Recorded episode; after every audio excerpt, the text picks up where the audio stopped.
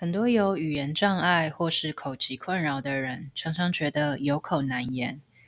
那你知道为别人发声的时候，能够让让人变得更勇敢吗？今天这一集跟你分享动物界的印第安纳琼斯是如何为动物发声，为口疾者以及野生动物产生巨大影响力的故事。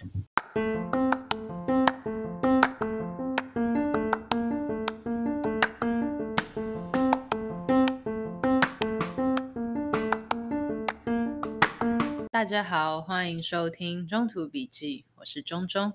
今天要为你介绍一本书，叫做《谢谢你美洲豹》。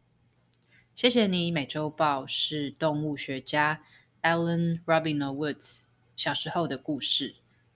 那 Alan 在小时候其实是一个饱受霸凌的男孩，因为他没有办法清楚的说话，所以呢，在学校常常受到欺负。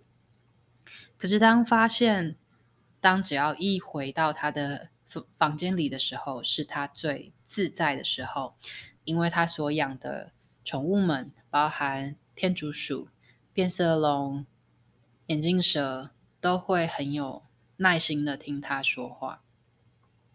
除此之外，Alan 还很喜欢去动物园，但是当他在动物园里面看到美洲豹的时候，他觉得好像碰到了同类，因为美洲豹跟他一样没有办法好好说话，所以饱受霸凌、饱受欺负。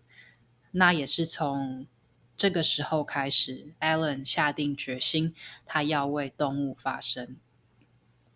Alan 慢慢长大了之后，学学会了跟这个社会相处的方式，比如说他懂得。哪时候该说话，哪时候不要说话，并且避开人群。但是，尽管是这样子，他还是觉得自己是一个有缺陷的人，所以他常常喜欢躲到山上去。那在山上，他看到许多美洲豹都被猎人所猎杀，所以他想起小时候的誓言，是要为动物说话的誓言。于是他终于在贝里斯总理的办公室里面发表了一场十五分钟的演说。那也是因为这一场演说，促使贝里斯成立了全球第一座美洲豹的保保护区。所以其实这样子一本书啊，在说的是说为他人而勇敢，为他人而有力量这样子的事情。那我自己其实也蛮有感触的。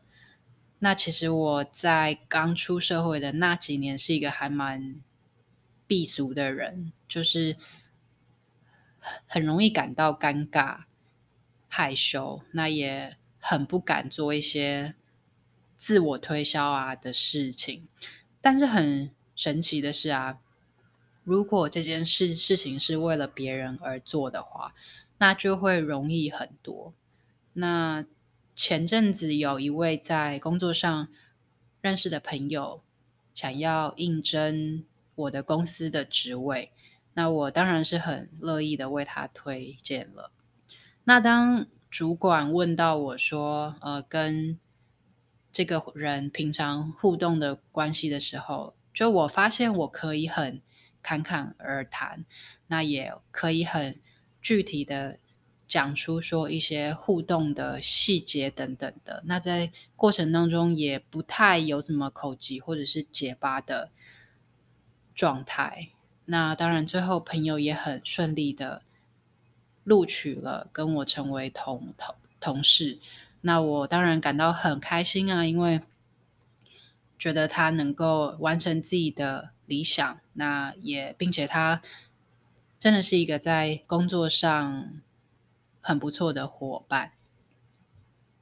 那我发现说，这样子一个喜欢帮助人，或者是你说多管闲事也好的个性，其实无形中就给了我说话的力量。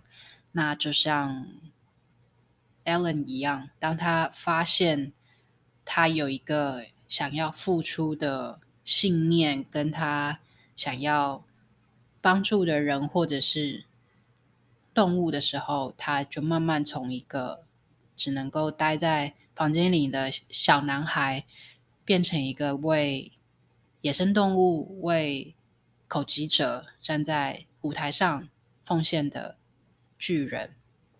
所以，假如你现在也有口疾，而你感到困扰，试着想想看，是不是有些信念，或者是人，或者是动物，是你非常想要捍卫的呢？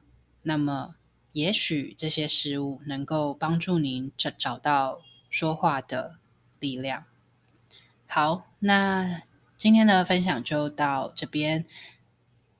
那么我们下次再见喽。